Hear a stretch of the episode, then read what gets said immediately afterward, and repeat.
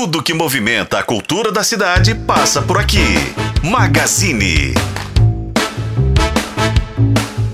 Osmar, é, que, primeira coisa que eu queria te perguntar é justamente o, o, que que te fascinou nessa peça, o veneno do, do, teatro, né? O que que te levou a ter vontade de estar nessa peça, voltar ao teatro dez anos a, depois, né? Dez anos longe dos palcos.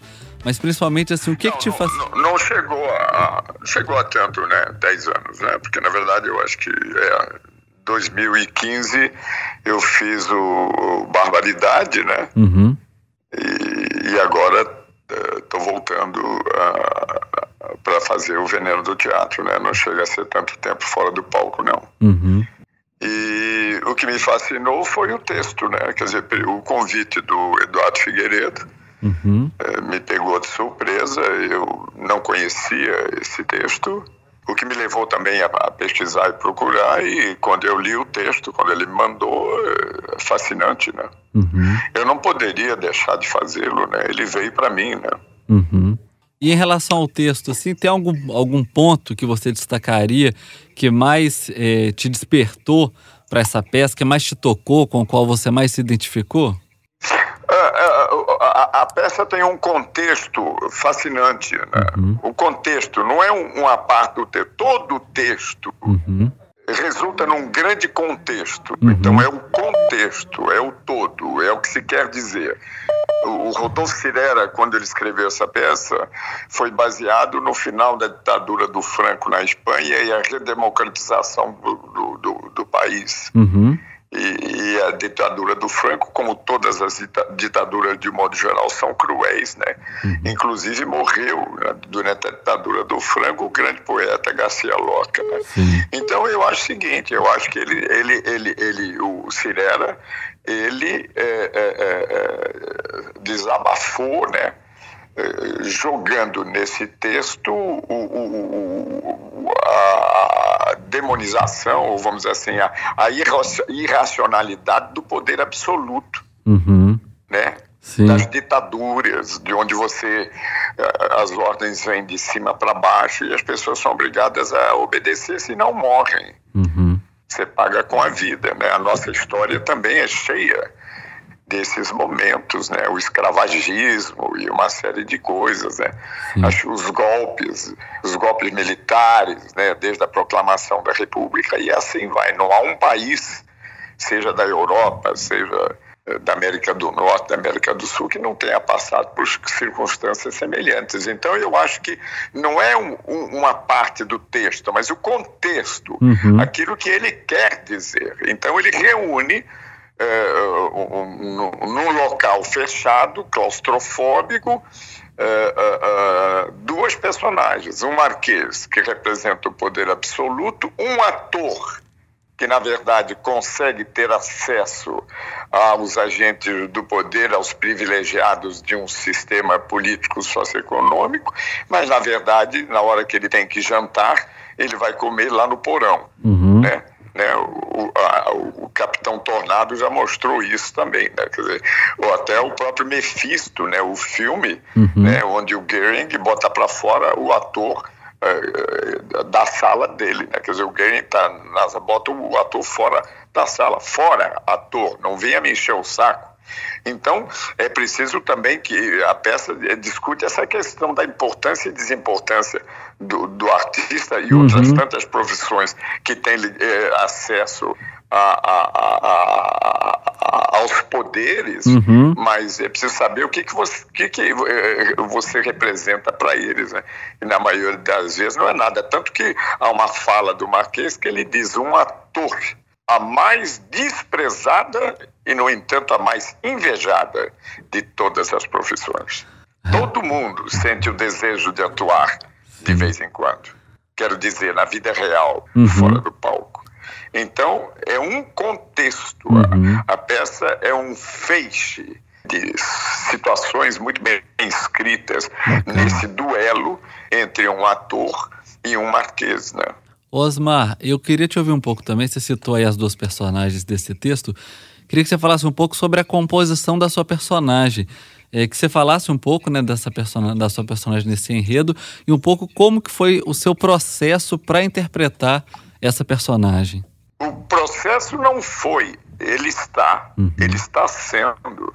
E ele o será até o final da temporada. Até o último dia de espetáculo, de toda uma temporada, uhum. eu vou continuar descobrindo o Marquês. Porque uhum. o Marquês não é uma coisa que você. Nenhum personagem o é. Uhum. Quando, mesmo quando você faz uma novela, ao longo da novela você sofre transformações. Uhum. Se você, por exemplo, observar a minha criação, por exemplo, do Tião Galinha. Uhum do, de, de, Renascer, que vai estrear agora, quando eu fiz da primeira vez, Sim. nos primeiros capítulos ele tinha um comportamento, ao longo da novela ele foi se transformando. Uhum. Assim é o palco, assim é o teatro. O teatro é vivo, uhum. o teatro é na hora. Uhum. E não existe, ah, agora já sei o Marquês, já tenho. Não eu tenho a potencialidade dele, uhum. mas eu vou descobrir ao longo da temporada infinitas possibilidades de aperfeiçoamento, aperfeiçoamento dessa personalidade. Isso é dialético. Uhum. A arte, ela é viva. O teatro é vivo.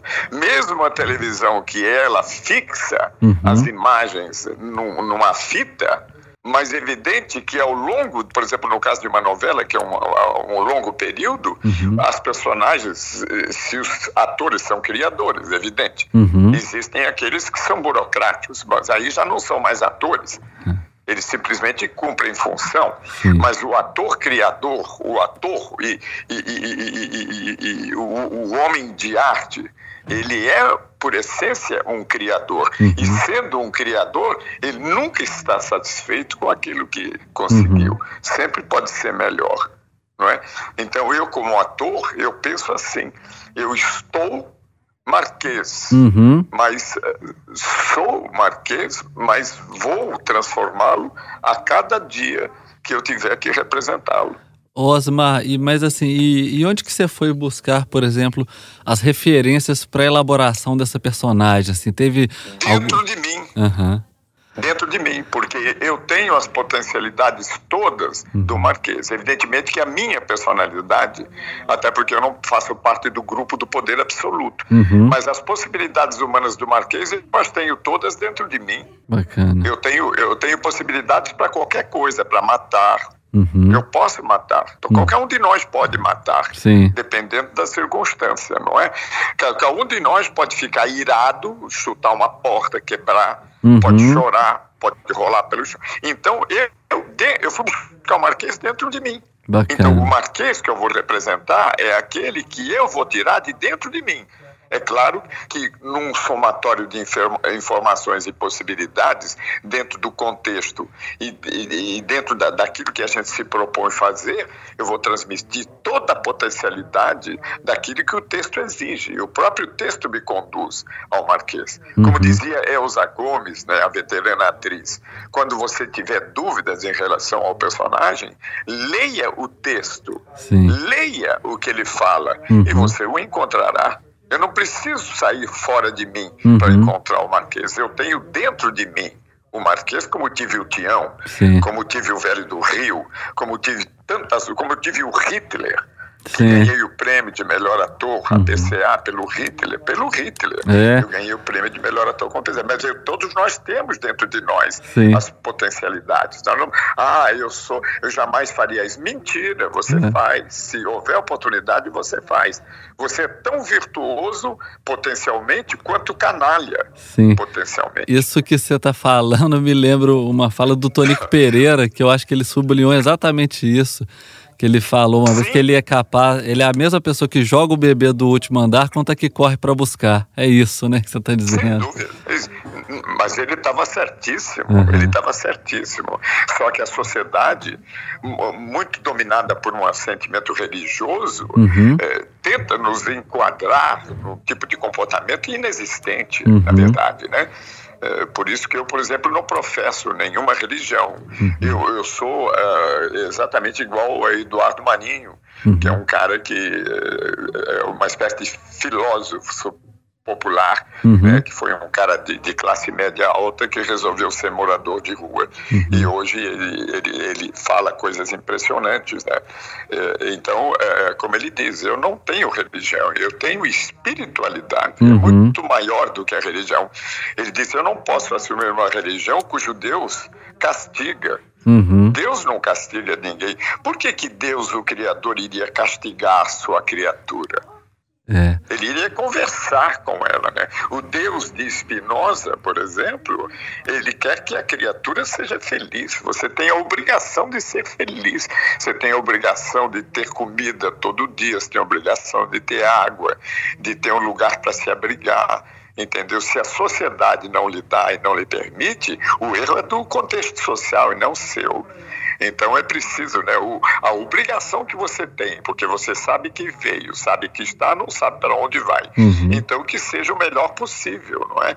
Então nós temos que trabalhar no sentido de que sejamos todos felizes dentro de um conceito real de felicidade que, no meu entender, é a congraça, a, a congraça, a congração, a, não, congraçação, uhum. ou pelo menos a comunhão, que é um, talvez a palavra mais correta, uhum. de todas as comunidades humanas, uh, animais, uh, não só racionais como irracionais, entendeu? Então, o Marquês, que pode ser rotulado de um grande psicopata, uhum. mas na uhum. verdade ele diz coisas que nos incomodam, porque uhum. ele, ele, ele, ele, ele, ele, ele, denuncia a nossa psicopatia coletiva, uhum. né? Sim.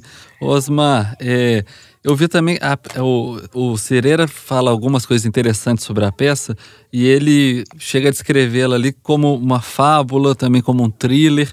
Eu queria que você falasse para a gente como que essas duas concepções estão ali na montagem, no seu ponto de vista, a questão da fábula, a questão do thriller, como que isso aparece na montagem? É a própria situação. Uhum. Né? Nós temos que analisar o que seria um encontro de uma pessoa enclausurada por outra. Uhum sendo um marquês que representa o poder, que tem o poder de matar e simplesmente dar um fim no corpo e nada vai lhe acontecer, e um ator que eh, te, te, almoça com os reis, almoça com os marqueses, mas não é um deles. Uhum. Na hora que os marqueses precisam reunir para tomar suas decisões econômicas, eles não chamam o ator uhum. para discutir junto, eles chamam o ator para alegrar a festa. Uhum. Né? E depois que o ator zerou a festa, eles se fecham no, nos seus bunkers e vão discutir os assuntos que interessam. Né? Uhum. É verdade? Aí o artista não, não, não participa, bota o artista para fora por estar tá enchendo o saco. Então, dentro desse contexto, você pode imaginar o que pode acontecer. Uhum. Não é verdade? Sim. E, na sua opinião. Sendo que, ah. sendo que o Marquês, sendo um homem de ciência, um fisiologista, ele se propõe a matar. Você uhum. está falando dessa relação ali do artista, do poder e tudo. Na sua opinião, assim, qual que deve ser a relação do artista com o poder? Ora, o artista é o arroz de festa.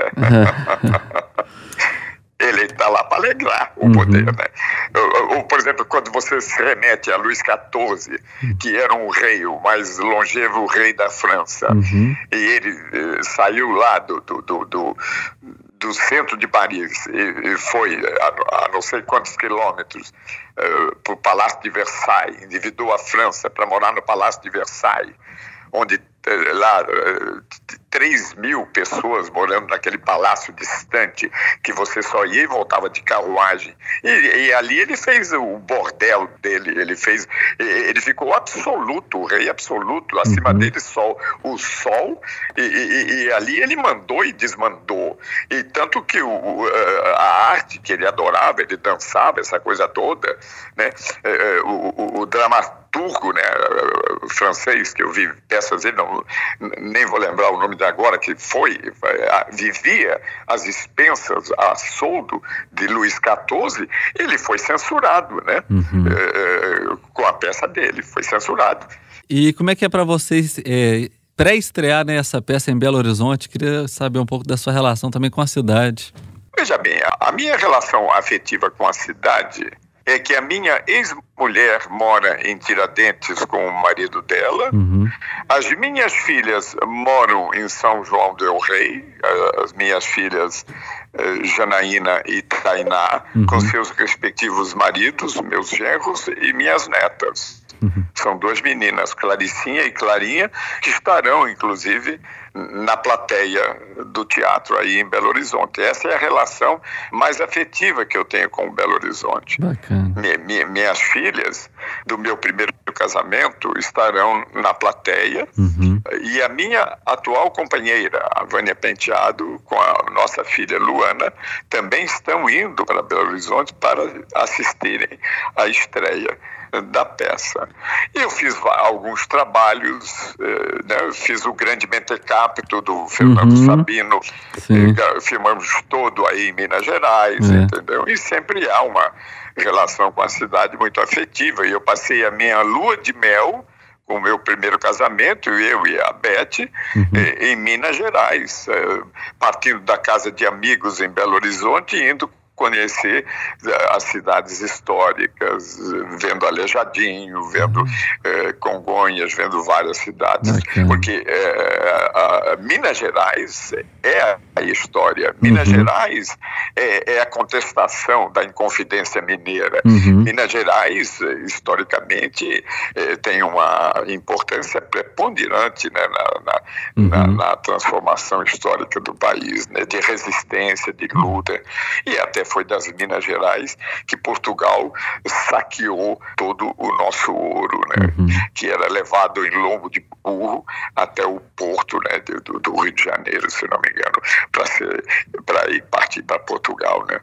Então é, há sempre uma relação muito legal com Minas, né? Mas eu tenho essa relação afetiva uhum. das minhas netas e as minhas filhas do primeiro casamento estarem morando aí, minha ex-mulher com seu marido também. Maravilha. Muito obrigado pela entrevista, viu, Osmar? Sucesso aí para você com mais essa peça. Muito obrigado e muito obrigado também pelas perguntas e pela paciência. Imagina, eu que agradeço. Um abraço.